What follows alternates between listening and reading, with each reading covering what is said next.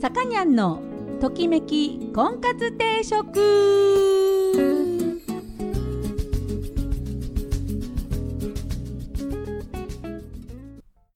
はい皆さんこんにちは。さかにゃんのときめき婚活定食今週も始まりました、えー私結婚相談所菩提寺オーナーのさかにゃんでございます、えー毎度お聞きいただきありがとうございます。今週も、えー一つよろしくお願いいたします。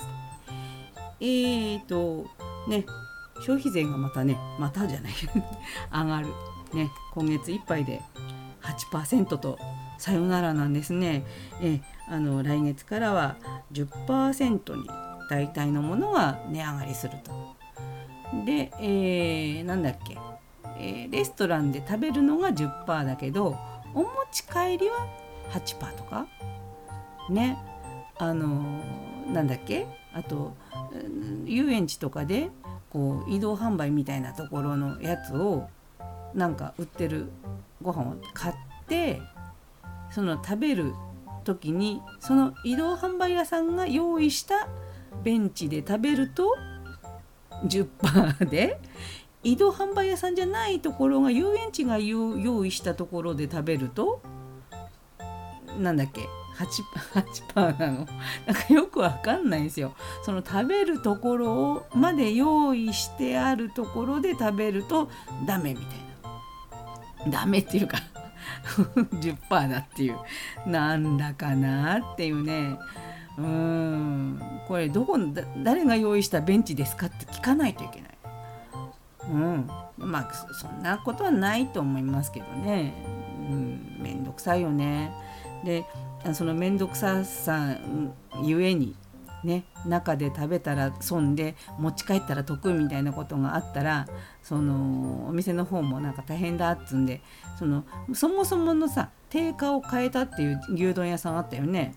その要は持ち帰るのも中で食べるのも同じ金額っていうのにあのできるようにその定価の方で調整したっていうさ、うん、まあねそそうなってきたらまたねじゃあ8%とか10%は何なんだって話になりますよね。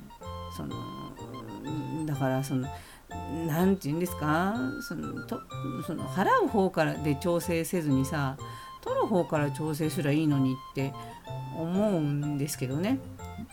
ねだから持ち帰りなのかその中で食べるのかっていうのをさそのなんていうんですかお店に申告させればいいだけの話だと思うんですけどダメなんですかね？わかんない。うん。うん、だからこれが今後ねその軽減税率がなくなる時がまた来ると思うんです全部10%みたいなね時が来ると思うんだけどうーん。それまでそんな調整しなくてよよかろうがって思う。なんかわかんない。これ誰のためにそうなってんのかなって不思議でしょうがないんだよね。うん。なんかもう本当なんか面倒くさい。もう絶対こんなのお店大変だと思う。なんかレジとかもなんかね直さなきゃいけない。しそのレジをその軽減税率対応のレジにするためにそのレジの補助を国が出すとかさそっちの方がよっぽどこうなんていうのかなお金かかってんじゃないの？とか経費かかってんじゃないの？とか思っちゃう。そのレジをねその補助しますよって CM もこの間までガンガン流れてたんだけどあの流れてたんですよ。私すごい気になってしょうがなかったんだけどその税金でねそれそれだって税金で流してるわけですよその CM も。ね。なんだかなって思ってね。本当なんか嫌だなと思う。ちゃんと使ってよ税金って。思う。今日この頃です。はい。というわけで、えー というわけでっていうかね。まあしょうがないよね。もうしょうがない。みんな働きましょう。えーというわけでですね今日の婚活のテーマ。あのねお酒を飲んだら変わるかどうか。どういうふうに変わるかどうかっていうのって結構結婚相手見極める時にあの必須項目ではあるんですよ。酒乱だと嫌だからね。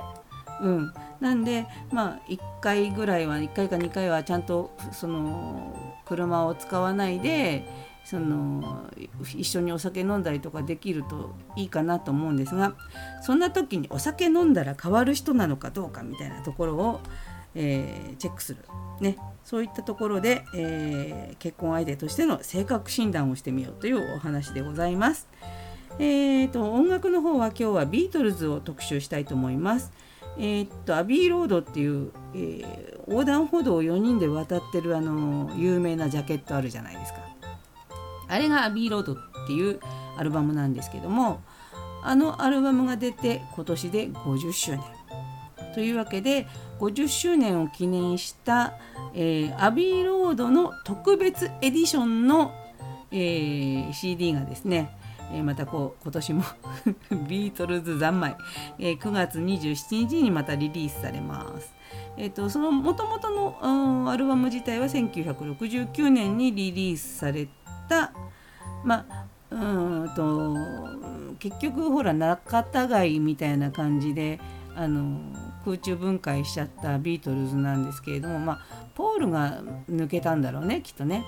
うん、であのまあ要するにバンドっていう一緒にせーので演奏したりとかするバンドとしてみんなでレコーディングした、えー、最後のアルバムなんですね「アビーロード」っていうのが。うん、なんでまあその、中のそそれがそうそうそう出るんですよまたねあのいっぱい曲が入ってるの。でもともとのオリジナルの以外にもねなんかほらテイクあのー、他のテイクが入ってたりとかするやつがあるんですが今日はその中から9月27日に出るのでまだリリースされてないんだけれども「えー、ササムシング」っていうこれもまあ有名な曲で「サムシング」っていうのはあのジョージジョージ・ハリスンが作った、まあ、代表作ですね。えサムシングがえー、発表さ先に発表されてましてですね、えー、今日はサムシングばっかり3曲そこに入ってるやつかけたいと思います。えー、1曲目というか1つ目のサムシングは、え、1919年ミックスミキシングし直したってやつ綺麗になったやつね、え、その、え、大元のサムシングをまずは聴いてくださ。い、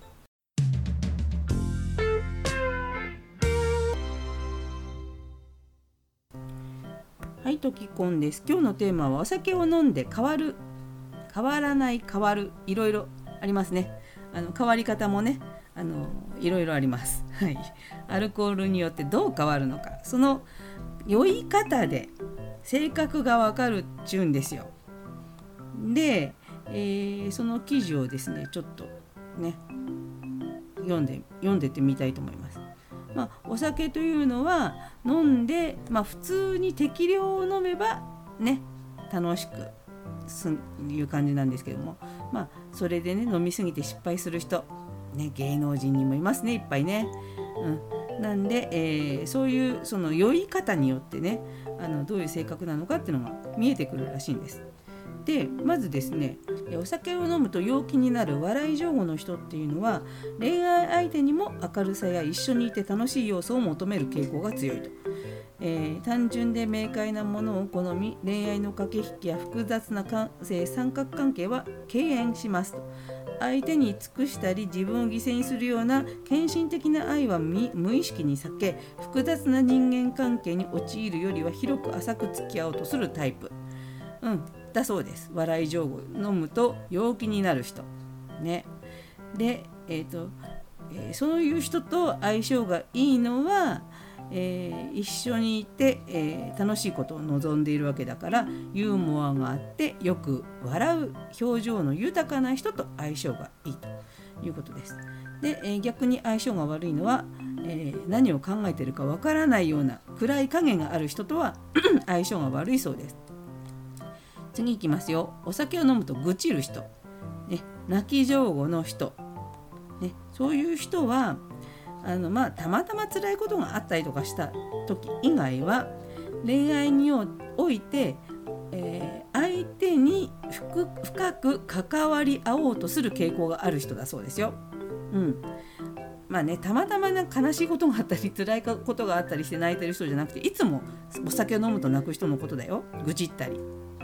うん、で、えーと、また自分が辛い思いや苦労するダメな、えー、相手と分かって愛してしまうこともある。うんということですよ。でこういう人とお酒を飲んだら愚痴ったり泣き上戸の人と相性相性がいいのはこのこの人はね悲観的でマイナス思考のタイプなので逆に安心感を与えるようなあったかい人柄の人がね好印好相性だそうです。うん。で、えーと、プラス思考であっても押し付けがましい言い方はせず優しく論するようなタイプ。お兄ちゃんタイプとかお姉ちゃんタイプがいいそうです。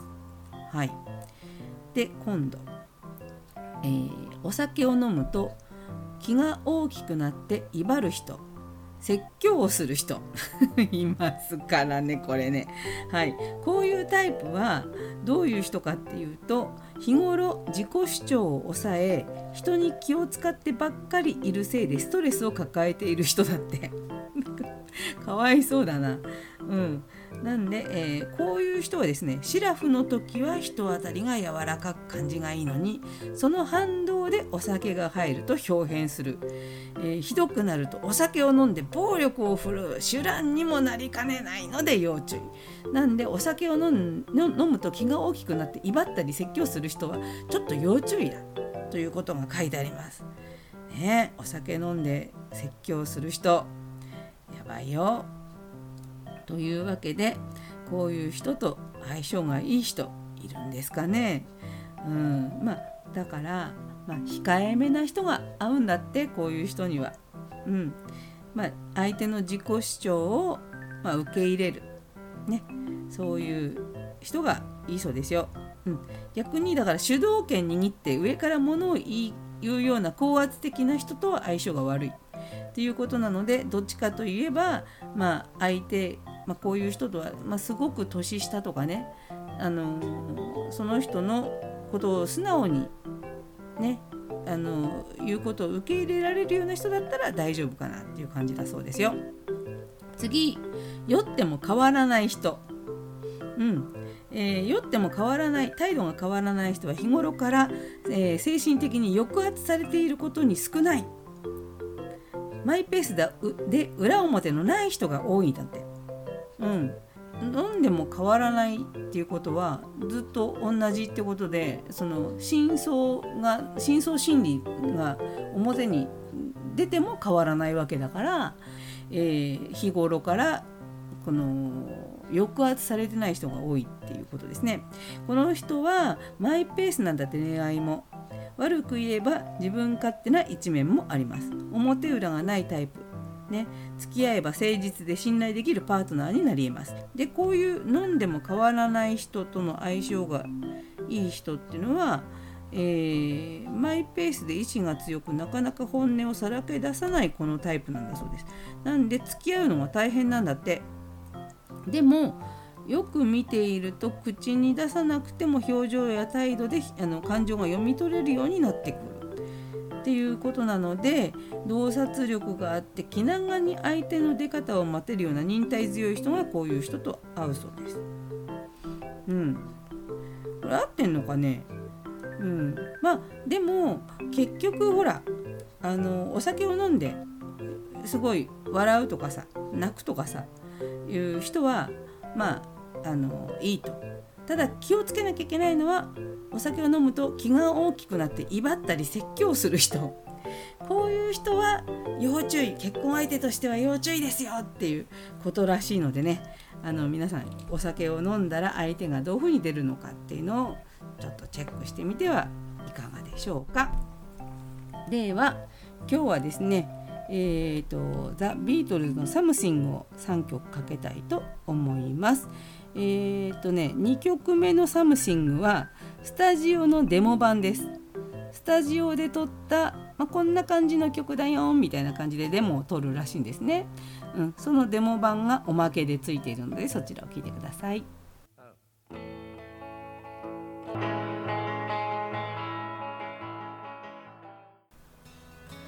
はい、さかにゃんのときめき婚活定食そろそろお時間になりました。この番組は出会いや婚活について 皆さんと一緒に考えていく番組です。お悩み相談リクエストなどお待ちしております。また菩提寺という結婚相談所のお店を金沢と富山2店舗でやっておりますので興味のある方ぜひお越しください。初めての方も会員さんもホームページから簡単に予約ができるようになっております。ご来店をお待ちしております。さてと。えー、うちの私の部屋の寝室の、えー、電気。あの部屋の電気。何？シーリングランプってやつ？あの壁に貼り付いてるやつが貼り付いて白いままるやつ。あれの中にですねなんか虫がね虫ほら入るじゃない？あの虫が入ると黒い点々になって汚い。入ってるんですけどこの間さあの新たなお大きめの虫がそこに入りまして動いてるなと。動いてると思ったからあの殺虫剤ですねシューってやったんですよ。その何電気に向かってさ。なのにあのまだ生きてる。もうね何日経ったら5日ぐらい経ってるよこれ。今日もまだ生きてる。あの動いてる。あの電気を消してる間は多分じっとしてるんだろうね。電気つけるとこう明るくなるから活動を始めるんだけどそのシーリングランプの中でさうろうろするんですよ。もうあれ？虫って何食べてどう生きてなんかなんでだろう？こうどうやって生きながらえているのかなっていう。あんな中でずっと生きてるんですよ今。どうせ私の部屋にだから私以外の生命体がうちの猫と虫が 1匹 いるという。ね。うん。どうなんだろう。こんな、まあ、くだらないですけど何日も生きてるなっていう。すごい。すごいなっていうね。生命力あるなって思って見ております。はい、えー、それでは今日はですね、えー、サムシングビートルズのサムシングを、えー、ばっかりをかけております。ジョージ・ハリスの代表作ですね。えーと、3曲目は、えー、サムシングのインストルメンタル版です。ストリングスのみであの流れてるやつ。ボーカルのないやつ。えこれを聞きながらお別れしたいと思います。お相手は菩提寺のさかにゃんでした。それそれでは皆さんごきげんよう。また来週。さようなら。